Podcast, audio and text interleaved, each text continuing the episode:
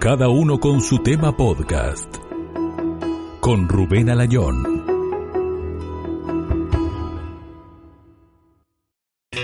Hola amigos, ¿qué tal? Bienvenidos. Comenzamos el episodio número 43. Sí señor, 43 entrevistas que ya llevamos desde aquel día del 2019 que soñamos con este podcast. Bienvenidos.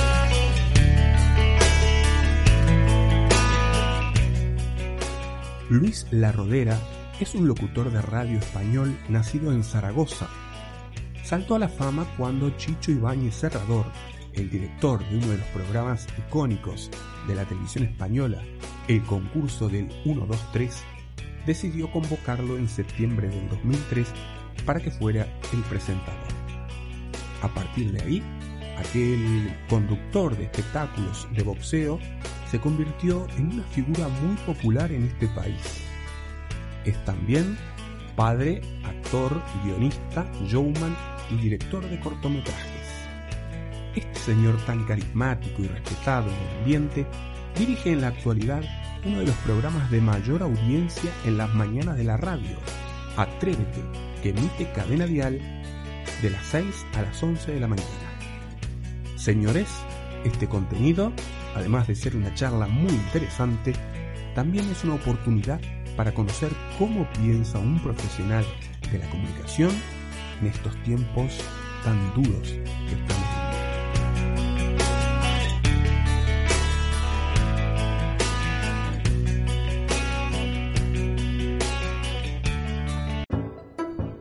Estáis escuchando Cada uno con su tema Podcast. Comenzamos nueva hora.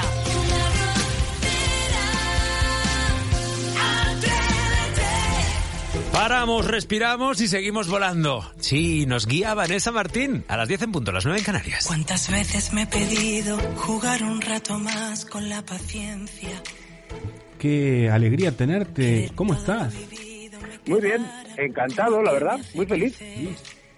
Llevas hablando prácticamente desde las 5 de la mañana. ¿Tienes ganas de seguir todavía?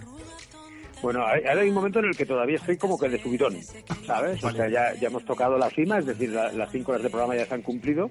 Entonces ahora de momento todavía mantiene la energía. Eso sí, hay un punto justo después de comer en el que la caída es, pero vamos, en vertical, directamente para abajo, ¡bum!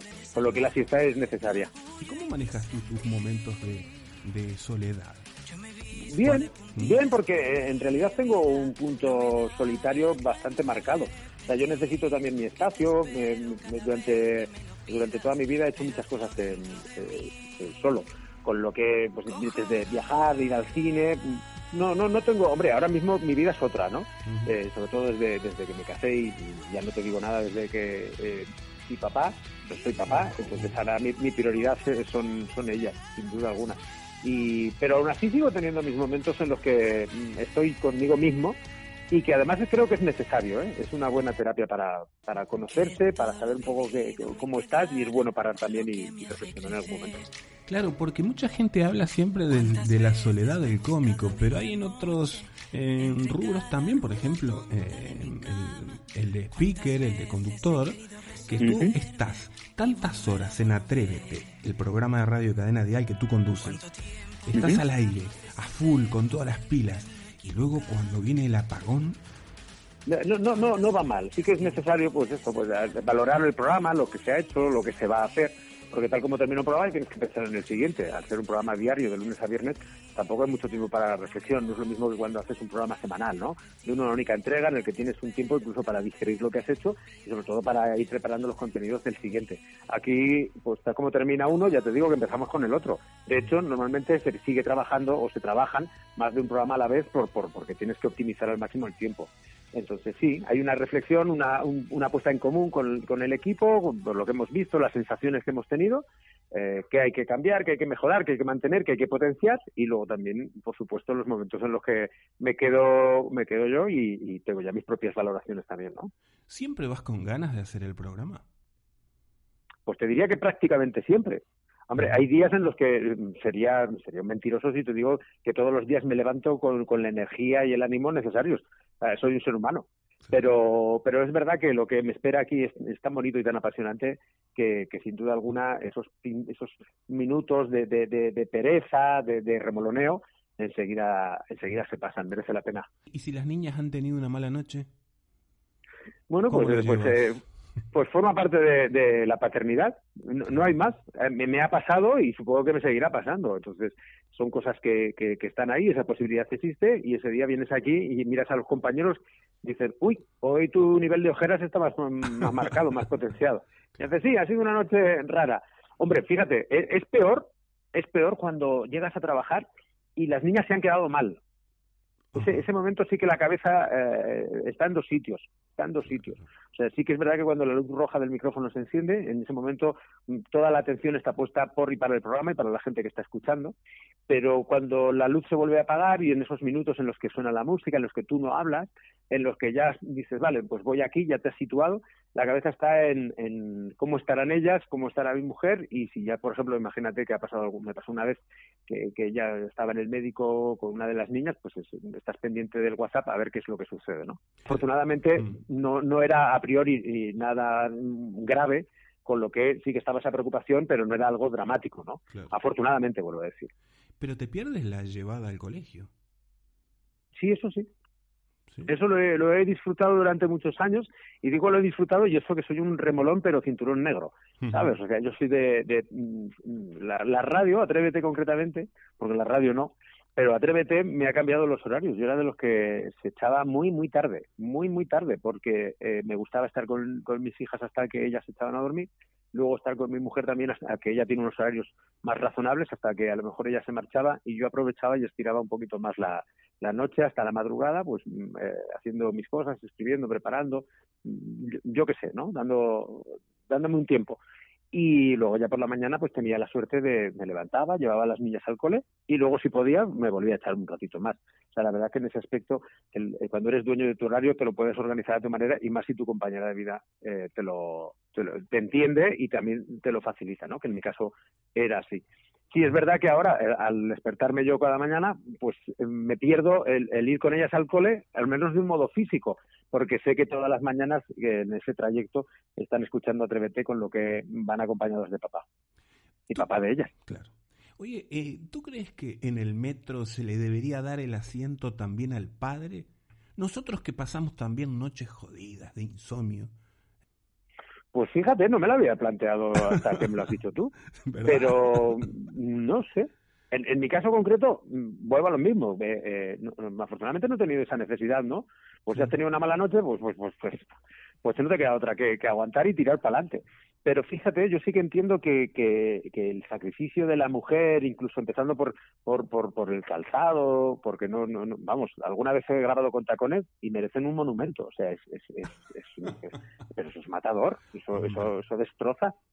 Yo creo que, que, que, está bien de momento, ¿eh? Así. Yo creo que está bien. No reivindicaría, ¿eh? un sitio para los padres. Yo no. ¿Estuviste en los partos? Sí.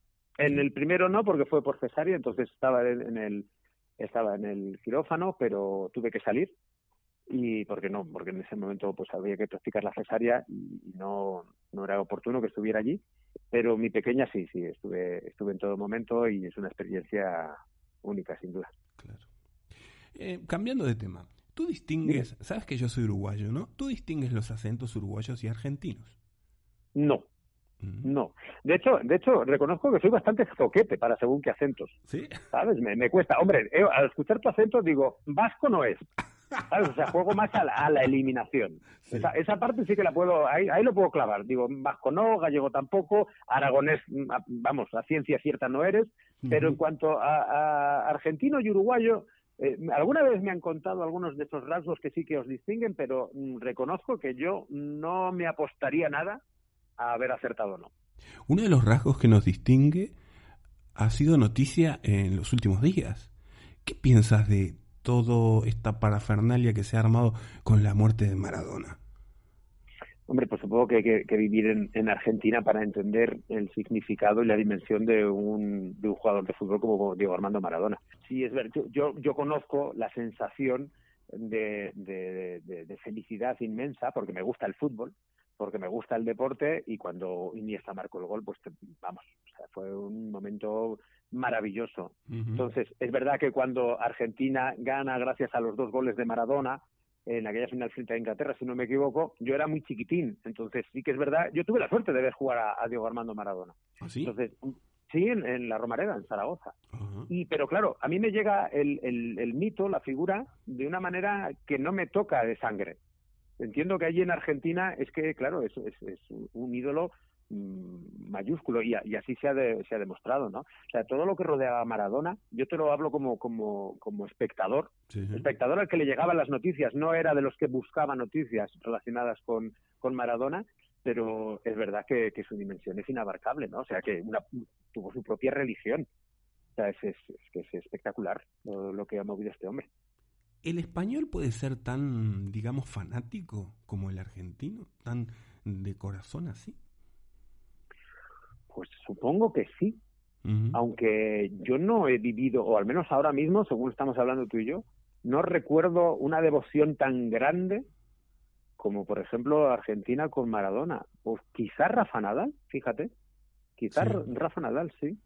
Sí, porque estaba yo pensando Fernando Alonso, los campeones, sí, Pau Gasol, pero yo creo que, que quizás Rafa Nadal. Rafa Nadal es, es otro, un referente que, que une, ¿no? Que, que, hace país.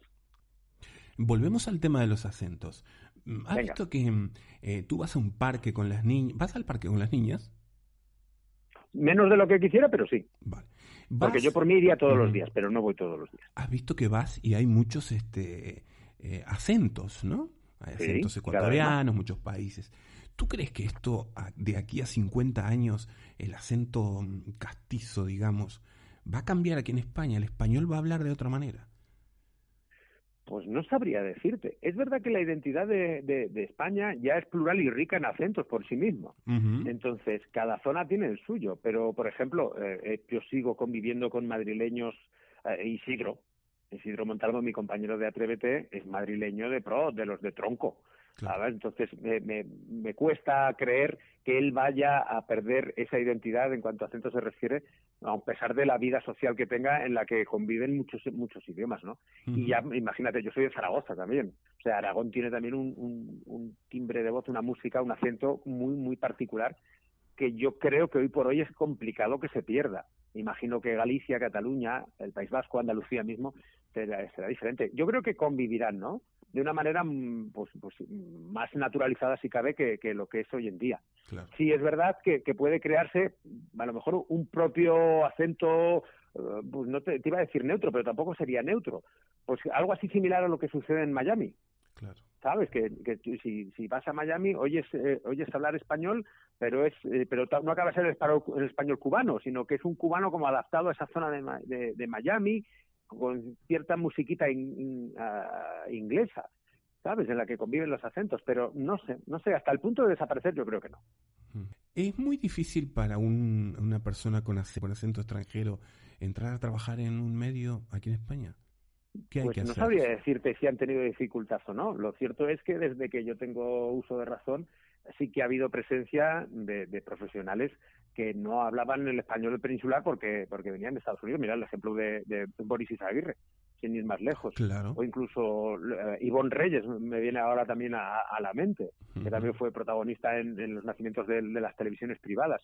Alaska no olvidemos que es verdad que tiene un acento eh, eh, cogido aquí, pero por nacimiento ella también viene de, América Latina. Claro, es de Cuba, ¿no? Los padres de ella son de Cuba, la madre. Sí, ella, pero ella argentina puede ser por algo. Ah. Ahora mismo, ahora, ahora, me haces, ahora me haces dudar, pero sé que, que has visto que he sido prudente y he dicho América Latina para no liarla.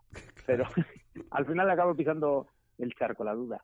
No sé, hombre, supongo que, que, serían ellos los más indicados para decir si tienen más, más inconvenientes o más dificultades a la hora de acceder, ¿no? Aquí nosotros en, en, radio cada vez es más, más habitual el tener acentos más, más variados, ¿no? Pero para entrar, por ejemplo, en la radio, volvemos a lo mismo. Otro tema, eh, ¿necesitas tener una carrera universitaria? Pues no sabría decirte. Yo, en mi caso concreto, tengo estudios universitarios, no así la titulación, pero no es lo mismo. Yo creo que, mira, muchas veces para, para el tema de, del, periodismo siempre se habla del tema de la, de la carrera de periodista, si es necesario no. No sé si, si quieres ir por ahí. Sí, sí, sí. En, mi, en mi caso concreto, lo nuestro es entretenimiento, no, no, no es información. Entonces, no hay una carrera como tal de entretenimiento. No hay una carrera como tal de entretenimiento. Entonces, en este caso concreto, no, creo que sea necesario, puesto que nosotros no, no, no ofrecemos información. ¿no? Supongo que si vas a trabajar la información, pues, hombre, evidentemente, toda la formación que tengas siempre será, será positivo. Estás grabando un corto.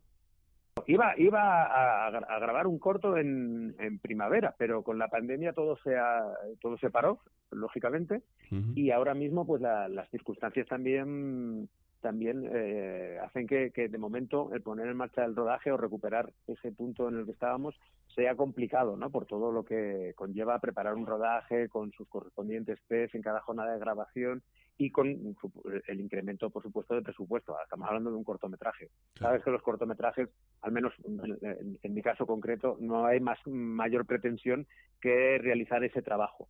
O sea, realizar eh, la grabación y, y, poderme, poder contar una historia y que se vea lo máximo posible. Entonces, al no haber una retribución vía, por ejemplo, taquilla, pues bueno, pues hay que ajustarse muy, muy bien el presupuesto. Y ahora mismo, hoy en día, la situación hace que los presupuestos se aumenten bastante. ¿De qué va este proyecto que ibas a hacer? Pues es, eh, mira, eh, es, te iba a decir la segunda parte, pero no, porque no tienen nada que ver, excepto un poco en el, en el nexo, ¿no?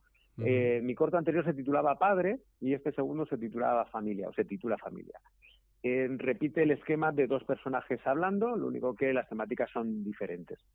Las temáticas son diferentes porque en el de Padre pues se habla de la paternidad de una manera directa e indirecta y en este de familia, pues eh, su, título es bastante, bastante explicativo, ¿no?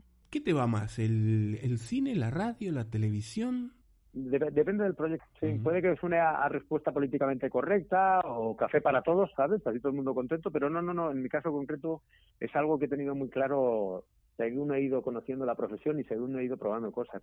O sea, he hecho cosas, eh, proyectos eh, de, poquito presupuesto y de muy poca repercusión, pero que me han hecho inmensamente feliz. Sin embargo, he, formado parte de otros que eran mucho más ambiciosos y que sí que han tenido esa repercusión y han tenido ese éxito, pero en los que, mm, bueno, pues feliz y agradecido, por supuesto, eso siempre, pero si me lo comparas con el otro, a lo mejor repetiría antes el pequeñito. Claro. Yo recuerdo haber visto, eh, haberte visto actuar en La que se avecina y en Torrente. ¿Fue un desafío para ti? es ilusionante, es muy ilusionante.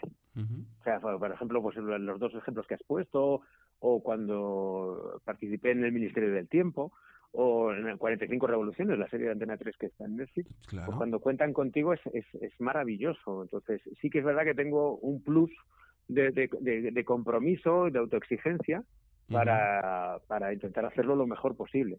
Entonces, bueno, la, ilusión es tan tan tan grande que te da que te da esas alas, ¿no? ¿Cómo te llevas con la frustración cuando no te llaman? Se convive con ello. Es, lo, llevas peor cuando todavía no has entendido al 100% que ya no depende tanto de ti. Eh, mira, hay una, una de las lecciones que, que aprendí eh, para, para entender esta situación y que a veces cuando me dicen, oye, pues mi hijo, mi hija quiere hacer esto, tal, ¿le darías algún consejo? Digo, que entienda, para empezar, que, que ya no es que cuando tú te presentas a un casting no es, no es algo personal, sino es que están buscando a alguien que encaje con un personaje. Entonces, mm, a veces haces muy bien el casting, sales de allí y todo el mundo te está diciendo, ¡oh, qué bien lo has hecho, de verdad! Y sales ya convencido de, bueno, pues si lo he hecho tan bien, si todo el mundo dice lo he hecho tan bien, entonces el papel es mío. Sin embargo, ha habido alguien que les ha gustado un poquito más. ¿Eso quiere decir que tú has hecho mal casting de repente? No, no, no, hiciste buen casting, por supuesto que sí. Igual que el que consigue la medalla de plata hizo una buena carrera. Por supuesto que sí, se quedó el segundo, nada más y nada menos. Pero hubo alguien que lo hizo un poquito mejor, que, en aquella ocasión fue un poquito más rápido. Pues en el casting sucede igual. Hay veces que pequeños detalles son los que acaban de, cantando que te elijan o no. Entonces tienes que entender que, eso es así y que además que cada día que pasa eh, y se incorporan nuevos eh, actores, actrices, nuevas personas que quieren eh, y que trabajan de ello. Entonces la competencia es muy grande. No, no eh, no olvidemos que esto no es Hollywood. O sea, en Hollywood el nivel de producción es, es, es bárbaro, es bárbaro. Aquí en España es cierto que se está activando mucho, que cada vez hay mucha más ficción, pero no deja de ser un mercado complicado. Entonces, bueno, lo, entiendes, no, no, no hay más, es que no, te queda otra. Pegarte de cabezazos en por qué no me llamarán, lo único que consigue, aparte de la frustración que tú decías, es que empieces a dudar de ti mismo. Y como empieces a dudar de ti mismo y dejes tu autoestima en manos de desconocidos, vas a tener un problema muy grande. Porque en este caso concreto ya es que no solamente la dejas en manos de desconocidos, sino es que la dejas en manos de, de preguntas sin respuesta. Entonces empiezas a dudar, pues será porque soy muy alto, pues será porque soy muy bajo, pues será porque él me ven, porque no les gusta cómo hablo. Pero claro, pues me dijeron que sí que hablaba. Eh, lo, puedes llegar a dudar de todo, de todo. Y eso no es sano, no es bueno, no. Me gustaría preguntarle a tu señora si es muy difícil ser pareja de Luis La Rodera. ¿Qué crees que me diría? Pues te dirá que según qué cosas sí y según qué cosas pues es que se le lleva muy bien. ¿Sabes? supongo que sería esa la respuesta, porque yo creo que, que, a ver, en líneas generales creo que, que, soy fácil de llevar, ¿eh? porque en, soy muy, eh, te puede, te puedo decir que, que, aquí mi compañero, por ejemplo, mi compañera Saray, eh, que, la tengo aquí justamente enfrente, asiente porque más de una, una de sus frases preferidas es te conozco como si te hubiera parido. Pues eso me lo está diciendo mi compañera de trabajo, o sea, ya mi mujer con la que llevo 16 años, pues imagínate tú cómo me conocerá. Entonces, bueno, pues es verdad que, cuando ya te conoces tanto, te puedes adelantar, ¿no? En cuanto a las reacciones y, y, en, poco qué es lo que vas a hacer. Pero también es, también es cierto que yo tengo una forma de, trabajar en la que yo tengo una pauta y una cosa, una forma de hacerlo muy, muy personal, ¿no? Entonces supongo que esa parte te dirá, pues eh, claro, pues depende, porque cuando él se concentra, pues a lo mejor yo necesito mi espacio, mi tiempo, un poco lo que hablábamos al principio, ¿no? Recuerdo que una vez... Entonces, supongo, espero, quiero creer que lo, que lo lleva bien. Quiero creer que lo lleva bien. Tampoco soy de los que, mm, vamos, va rompiendo cristales, nada por el estilo, que va, que va, que va. Además, soy de los que lleva la profesión por dentro, con lo que supongo que la parte de que, que tienes que, aceptar ella es la de, bueno, pues se encierra él, en su concha porque él necesita estar ahí. Mm, recuerdo que una vez salí con una maña, qué mal carácter. Y mucha gente después me corroboraba, las mañas tienen mal carácter, pero por lo que veo, los maños no. ¿O tú eres bueno, un... bueno tuviste ¿eh? mala suerte. ¿eh? ¿Sí? ¿Y aquí preguntaste también? No, no, pues fíjate, no te diría yo, y te soy completamente sincero, ¿eh? No te diría yo que uno de los rasgos que definen a la mujer aragonesa eh, sea el mal carácter. No, para ah, nada. Lo que sí es verdad que, que, que, en Aragón somos eh, tozudos. Eso significa que si mm, alguien cree algo, pues esto es como el chiste. No sé si sabes el chiste que, que, va un aragonés por la vía y viene el tren y el tren y el aragonés sigue por la vía porque cree que tiene que ir por la vía y el tren y hay un momento en el que el aragonés le dice, dice, chufla, chufla, como no te apartes tú, pues a lo mejor esa parte pues eh, te la he contado como haciendo un resumen, pero el chiste, el chiste es un poquito más largo, ¿no? Pero viene a demostrar claramente cómo, cómo es el aragonés, que como tengo una idea clara, mm, ya, puede, ya puedes hacer lo que quieras, que no le vas a hacer cambiar de opinión pero de ahí a mal carácter, pero claro, también es verdad que yo no salí con la chica que saliste tú, creo. Entonces no sé cómo, cómo, cómo, cómo se llamaba. Bueno, bueno lo has olvidado y todo. a ver si no, a ver si no iba a ser de Aragón. Si es que estaba viviendo allí, pero venía a otro sitio. Que sí, que sí, que era. ¿Y ahora tu compañera asiente con la cabeza también o ya dejó de oír? No, ahora, ahora, no, ahora no, ah, ahora no está diciendo nada. No, no, no. Pero, pero mira, si quieres yo le pregunto, ¿eh? ¿Tú dirías que yo tengo mala leche? ¿Mal carácter? Mira, escucha, ¿eh? acerco el teléfono a ver si la escucháis bien. y, y, te aseguro que no la estoy coaccionando, o sea, está siendo completamente libre. No tiene nada de mal carácter, al revés. Y de hecho, mi madre, el día que le conoció, dijo que qué hombre, qué persona contenta de la vida. Le llama el contento de la vida para que os hagáis una idea. Es verdad, es verdad, que su madre me llama el contento de la vida, sí. me hace mucha gracia. Pero vamos, ¿eh? aquí ya te digo, si tuviera mal carácter no tengo ningún problema en reconocerlo. O sea, a estas alturas de la película, eh, ya si uno no se conoce, me empieza a tener un problema, ¿eh? Y no, el mal carácter no es uno de mis rasgos. Y en cuanto a las chicas... Siempre he sido torpe, por tímido. Sí, muy tímido, muy tímido, muy tímido, muy tímido. De hecho, esa timidez sigue conviviendo eh, conmigo, ¿eh? Estamos ahí. Eh, aunque parezca mentira, que, que, cuando lo digo me dicen, Ana, tira, que no. Digo, no, no, es verdad, que es verdad. Eh, yo, soy un, yo tengo un lado tímido muy, muy, muy marcado. Y de cara a la mujer es verdad que, que la timidez era, podía ser hasta enfermiza. Pero no es menos cierto que luego sí es verdad que he tenido pocas relaciones, pero han sido largas en el tiempo. Entonces, bueno, tampoco tampoco ha sido un tema que me haya obsesionado porque, ya te digo, pues cuando he tenido relación ha, ha durado, entonces no, no. Tampoco había un manual de estilo porque no, no quedó mucho tiempo. Pero cuando te transformaste en Luis La Rodera ya eh, surgía alguna fans, surgía algún mensaje, carta. No, mensajes no había en esos tiempos. No sabría decirte, es que pues, pues sí, sí, sí que ha habido algo, pero no- en ese sentido no, no, no, no, no- no he dado mucha importancia, ¿no? ¿Sí? Pues bueno, pues lo, lo, lo agradeces porque normalmente son, son muestras de cariño. Mm, Así que no, no, no hay mucho más, no, no, no, ya te digo que, que no, no, no. Estoy aquí intentando pensar a la vez, digo, pero no, no. Bueno, ya después cuando cortemos te vendrá a la mente, uy, es verdad que había una que me llamaba a la radio y me mandaba cartas, me perseguía. Bueno, bueno, no pasa nada. Bueno, sea, a ver, a ver, a- alguna alguna per- alguna persona sí que ha habido así, pero no no pues, al final al final pues de- desaparece eh, en el tiempo pues porque no no reciben lo que esperan, entonces no no no hay más. Y has tenido que no decir directamente, perdona, no me molestes más porque yo soy casado, soy una persona de bien. ¿Has tenido que frenarlos o qué? No, porque ¿No? tampoco es, tampoco mira, yo yo intento intento intento ser franco desde el principio, ¿sabes? Es la mejor manera de no meterte en problemas. Entonces no no no y tampoco tampoco intento vivir circunstancias en las que sea propicio que sucedan cosas así. Así que no, no, no hay más. En ese sentido yo creo que soy bastante convencional, tradicional y probablemente aburrido. No, no, no. Déjalo. No, deja, deja, deja. Oye, tú sal- muy saltaste prácticamente a la fama con aquel programa 1, 2, 3, que para los que mm, les suene medio extraño, era un formato, eh, digamos así, multitudinario, como podía ser el juego de la Oca. Le veo algo así yo, que eso lo consumíamos en América del Sur. ¿Cómo llevaste ese salto? Fue un sueño cumplido. ¿Sí? Fue un sueño cumplido. Yo formo parte de, de una de esas muchas generaciones que crecimos viendo una televisión con un único canal.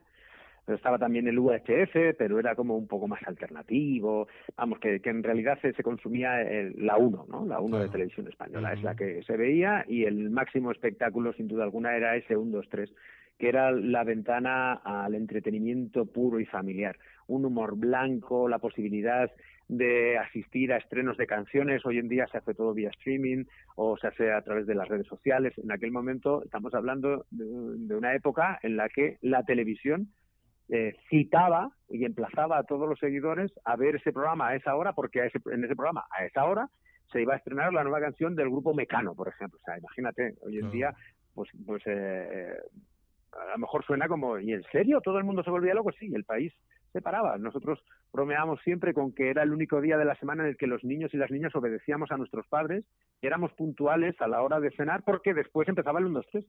Y nadie se lo quería perder, porque todo lo que sucedía en aquel programa, aquel viernes por la noche, se iba recordando durante toda la semana hasta que llegaba el viernes siguiente y entonces como que renovabas las frases, los chistes, las coletillas que se que aparecían nuevas en el programa para alimentar la conversación entre amigos, entre familiares, entre todas las personas durante siete días. O sea, es que era único y luego aparte era la manera de asomarte a lo que se hacía, por ejemplo, en Estados Unidos, en Londres, los grandes espectáculos a los que hoy tienes acceso de un modo inmediato a través de YouTube. O sea, yo te hablo ahora mismo de los mejores magos que hay en Las Vegas, busca Penn Teller y tú puedes meterte y ya puedes ver sus trucos, puedes ver sus shows de un modo inmediato, en, en segundos. Y en aquella época no, en aquella época eh, tú hablabas de, de hay un espectáculo de, un- de un mago que hay en Las Vegas que se llama tal, jo, ojalá pudiera ir, ojalá pudiera ir y hasta ahí. Y ahí te quedabas porque no tenías esa posibilidad, no, no, no había esa inmediatez a un archivo visual, a un contenido visual. Y el 1, 2, 3 era la ventana a través de la cual tú podías asomarte y ver lo que se hacía en Las Vegas, porque Chicho Ibáñez Rador, director y creador del formato, eh, traía a los mejores artistas para que fueran parte de este show. Entonces, eh, fue increíble, eh, era increíble. Es que eran, eran otros años, eran otros valores dentro de la sociedad y era otro lenguaje televisivo. Y el 1, 2, 3 es, es, vamos, un referente absoluto para todo lo que vino después, como por ejemplo el Juego de la Oca. Oye, ¿y mm, te has aburrido en algunos de los eh, programas que has estado? Has dicho, "Uy, ojalá termine pronto esto. yo todo lo que hago, en el momento en el que doy el sí o me comprometo al 100% o no, o no, no, no, no sé trabajar de otra manera, pero eso ya es una forma de ser. O sea, si Ujú. yo me, me involucro, me involucro. Si te digo sí, voy a por ellas. Luego ya puedo tener momentos en los que, y proyectos en los que dices, uy, no es lo que yo esperaba, uf, pero tanto como para llegar a desear eh, ¿sabes? El, que termine, o el no, implica, o no trabajármelo, o sentir desidia, no, gracias a Dios no. Ha habido cosas que me han ilusionado más, por supuesto, hay cosas que no hubiera dejado de hacer, te lo aseguro, hay cosas que me llenan muchísimo, como es la etapa en la que estoy ahora mismo, en Atrévete en la radio, pero y también ha habido otras en las que es verdad que, bueno, pues el proyecto termina, mm, vale, pues ya está. No ha habido tampoco un duelo excesivo. ¿Y cómo fue tu etapa en saber y ganar? Porque tú creo que has sido, sido el único que ha mm, cubierto la vacante de Jordi Hurtado, ¿no? Sí, así es. No, no, de hecho ya cuando me llamaron para, para preguntarme si sustituiría a Jordi, yo pensaba que era una broma para mí Jordi no porque fuera insustituible, que a mí me lo parece. O sea, de hecho yo hice una etapa muy concreta, finita en el tiempo, pero saber y ganar es Jordi Hurtado, o al menos así lo entiendo yo, por supuesto. Y pero yo pensaba que, que, era insustituible, pero porque un poco el, concepto de Jordi Hurtado inmortal creo que está asimilado por toda la sociedad. Entonces era ese punto de, me puedes proponer sustituir a cualquier otro compañero o compañera que puedo entenderlo, pero Jordi no entraba dentro de mis opciones que Jordi necesitara un sustituto. Sin embargo, pues así fue. Él fue uno de, los de mis valedores, de los que cuando pusieron mi nombre sobre la mesa, él dijo, mm, Luis lo puede hacer de maravilla, yo por mí encantado de que sea él, y entonces el testigo durante los días que yo no esté. Yo se lo agradezco enormemente y, el recuerdo que tengo de, aquella etapa eh, finita en el tiempo fue un mes y algo, pero fue totalmente inolvidable fue totalmente inolvidable. O sea, empecé a formar parte de un equipo que venía hecho ya de una tradición de años y demás. Me acogieron como uno más desde el primer día. Me dieron todas las facilidades y todo el cariño del mundo y yo no puedo estar más que agradecido. Recordar de repente tus comienzos en aquellas épocas que eras speaker en las peleas de boxeo y de repente verte en un clásico de la televisión, en un ícono o en varios íconos, eh, un, dos, tres, saber ganar, en fin. Eh, en esos momentos de reflexión, eh, ¿qué, piensas? Pues pienso que todo tiene un porqué y que todo al final ocupa su puesto en el camino, al menos en mi caso. Fíjate, hablaba del combate, de los combates de boxeo, hablaba la semana pasada con, los compañeros aquí en Atrévete. Y yo recordaba cómo cogía mi, mi coche, mi Seat Ibiza, y metía en el maletero eh, perfectamente estiradito para que no se arrugara, un smoking alquilado para venir venirme a Madrid o irme hasta León a presentar una velada de boxeo, subir a un escenario y presentar esa velada de boxeo con, toda la ilusión del mundo y ganas de, seguir aprendiendo y seguir creciendo. Y todo lo que me aportó, por ejemplo, fíjate, las veladas de boxeo. Gracias a las veladas del boxeo, yo fui a un foniatra. Ah, porque en mi primera velada de boxeo me quedé afónico justo en el momento en el que tenía que presentar el combate estelar de la noche, que era un título por un, un título de un campeonato de España porque yo le había puesto tantas ganas y tanta energía a, la presentación, a la entonación, a la, recepción de los boxeadores, que no supe controlar bien y administrar bien mi voz. Y cuando llegó el momento del Campeonato de España, mi voz estaba ya rasgada, estaba, pues, pues, pues que salió de, no sé de dónde salió, salió porque tenía que salir. ¿Sabes ese punto que se dice de cuando un actor eh, llega al teatro y está mm, con fiebre y, o, le duele un montón el cuerpo que tiene, pero pisa el escenario, se sube el telón y se olvida durante su trabajo de todos los males que regresan puntualmente tal como baja otra vez el telón. Pues algo así similar me pareció, me pasó a mí.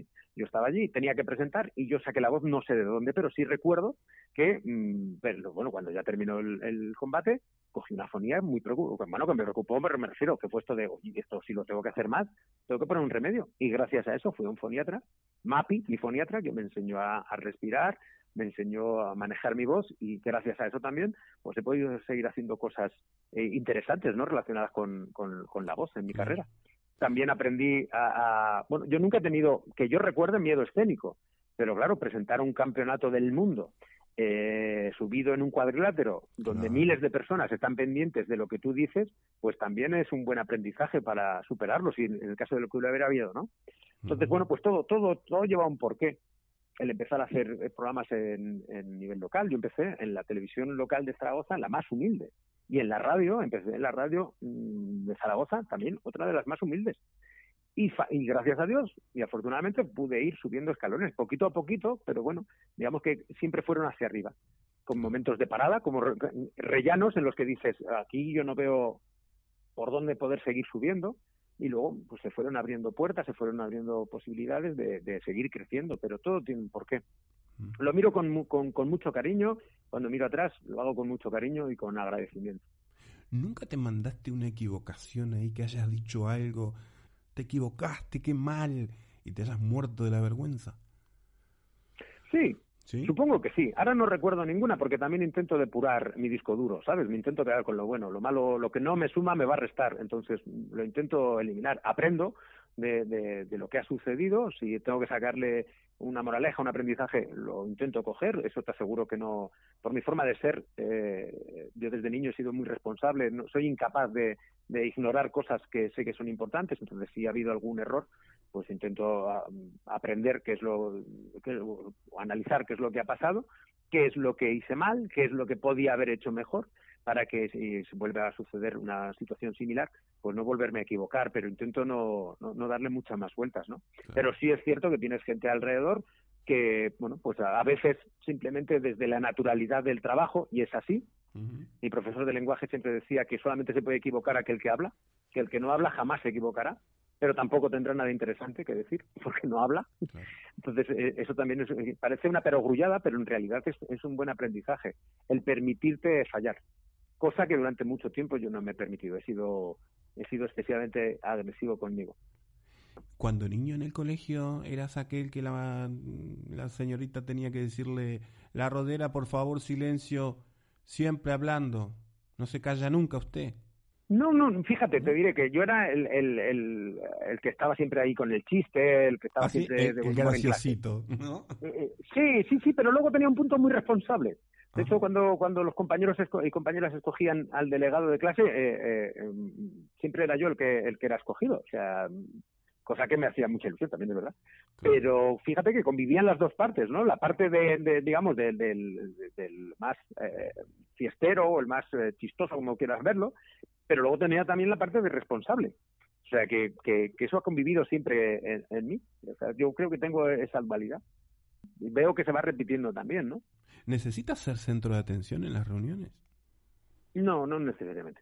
No, no, pero sí que, por ejemplo, mira, yo lo, eh, lo que sí que veo es, es que eh, hay un punto de, necesidad eh, personal de seguir creando, de seguir haciendo cosas. Entonces, mm, sí, sí, eso, eso sí que lo necesito, ¿ves? Eso sí que lo necesito. Eso, eso es gasolina para mi día a día. O sea, yo, el, poder estar haciendo y pensando varias cosas a la vez. Pero yo en las reuniones, mm, no. No, no, no, no, no. De hecho, según el tema que se hable y según, eh, según las personas con las que esté, eh, soy inmensamente feliz escuchando.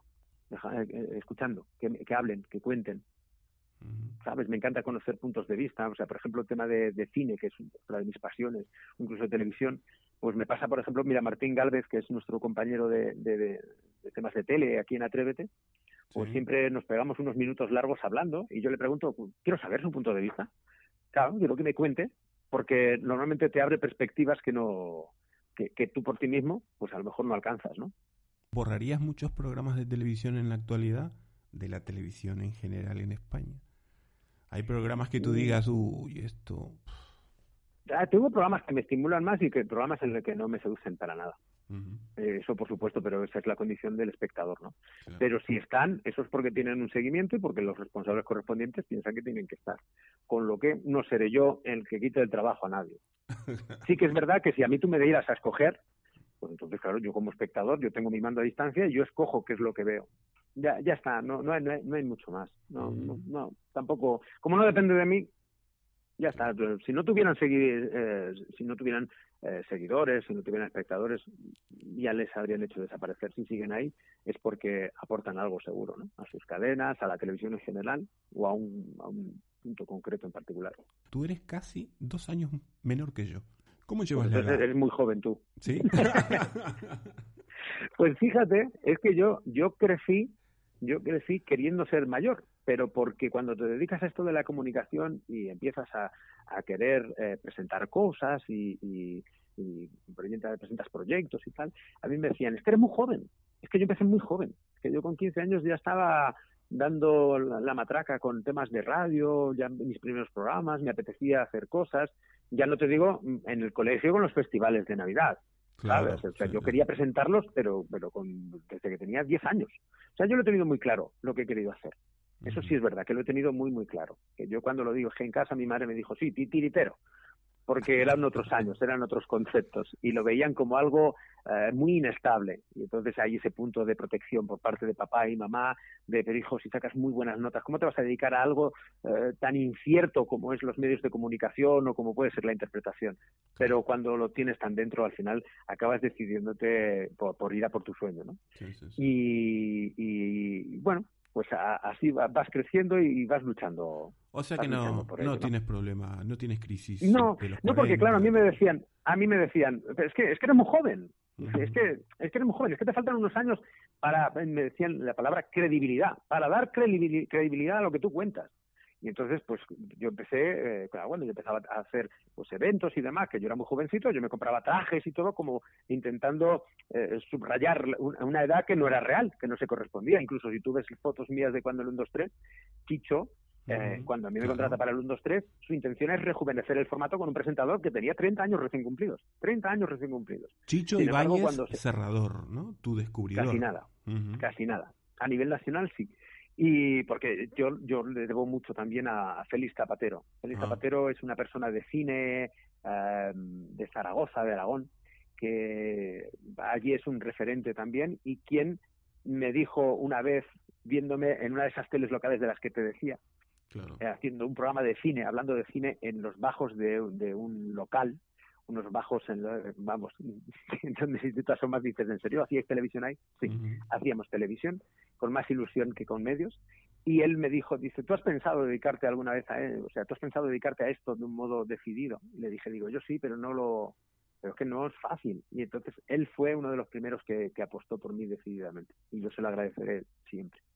Entonces luego, pues fíjate, volviendo a lo del 1, 2, 3, y, y termino la anécdota, es que Chicho, según se fue acercando el tiempo mm. de estreno, él se dio cuenta de, de, que a lo mejor, él dudó si el 1, 2, 3 nuevo tal como él lo tenía en la cabeza, iba a gustar a, los que les gustaba el 1, 2, 3 de siempre. Entonces optó por volver al formato habitual y claro, de repente tenía un, un, presentador joven al que envejeció con pequeños detalles como hombre de cine que era, pues con un traje oscuro, con unas gafas concretas también, con una corbata, es decir, me dio un empaque que me hizo pasar, parecer mayor de lo que yo entonces era. Por eso durante un tiempo, como yo aparentaba 40 y algo, pues durante los 31, 32, 33, 34, 35, 36 y demás, la gente decía, joder, es que estás mucho más joven. Digo, es que todavía no he llegado a la edad que aparentaba.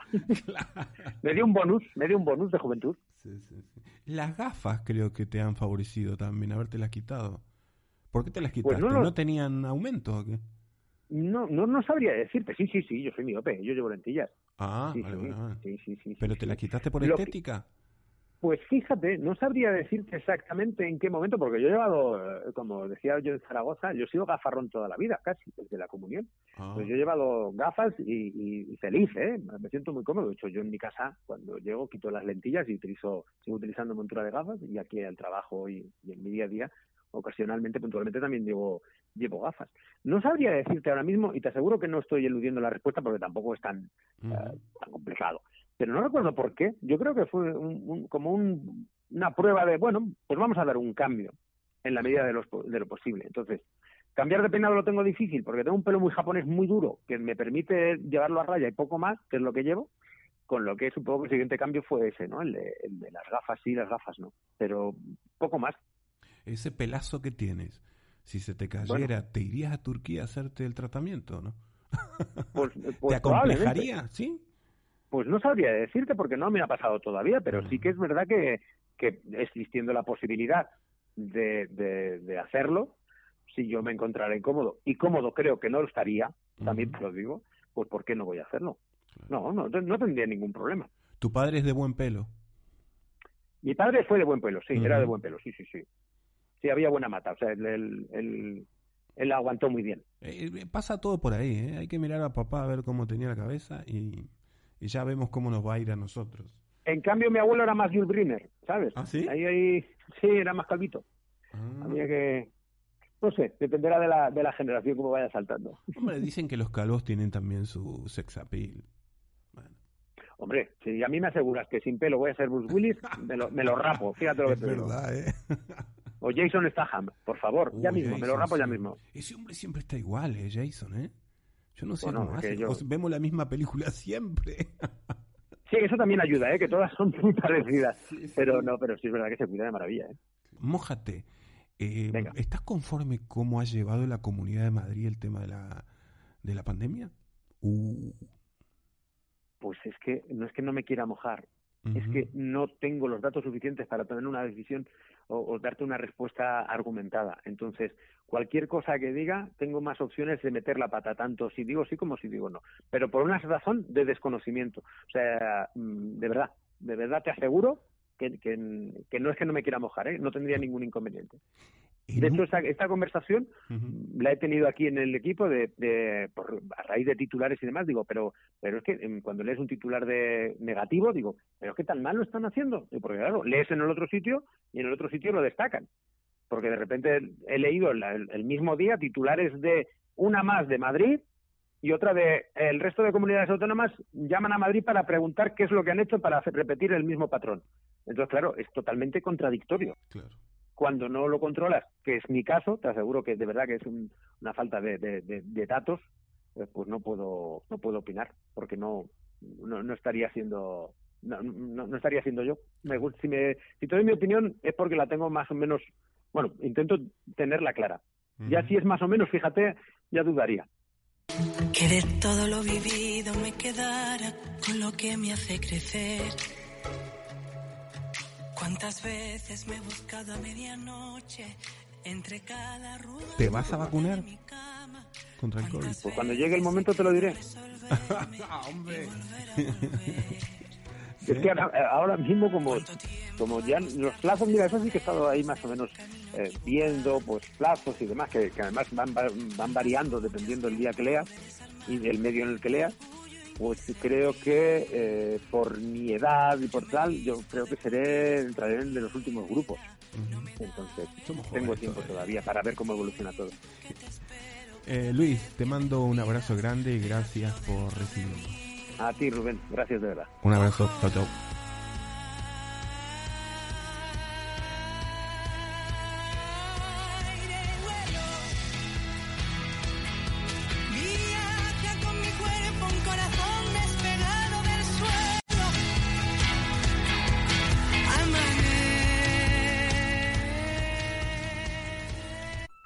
Gracias por escuchar cada uno con su tema.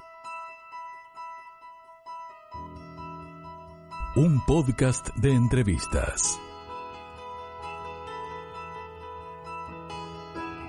Locución César Miravalles.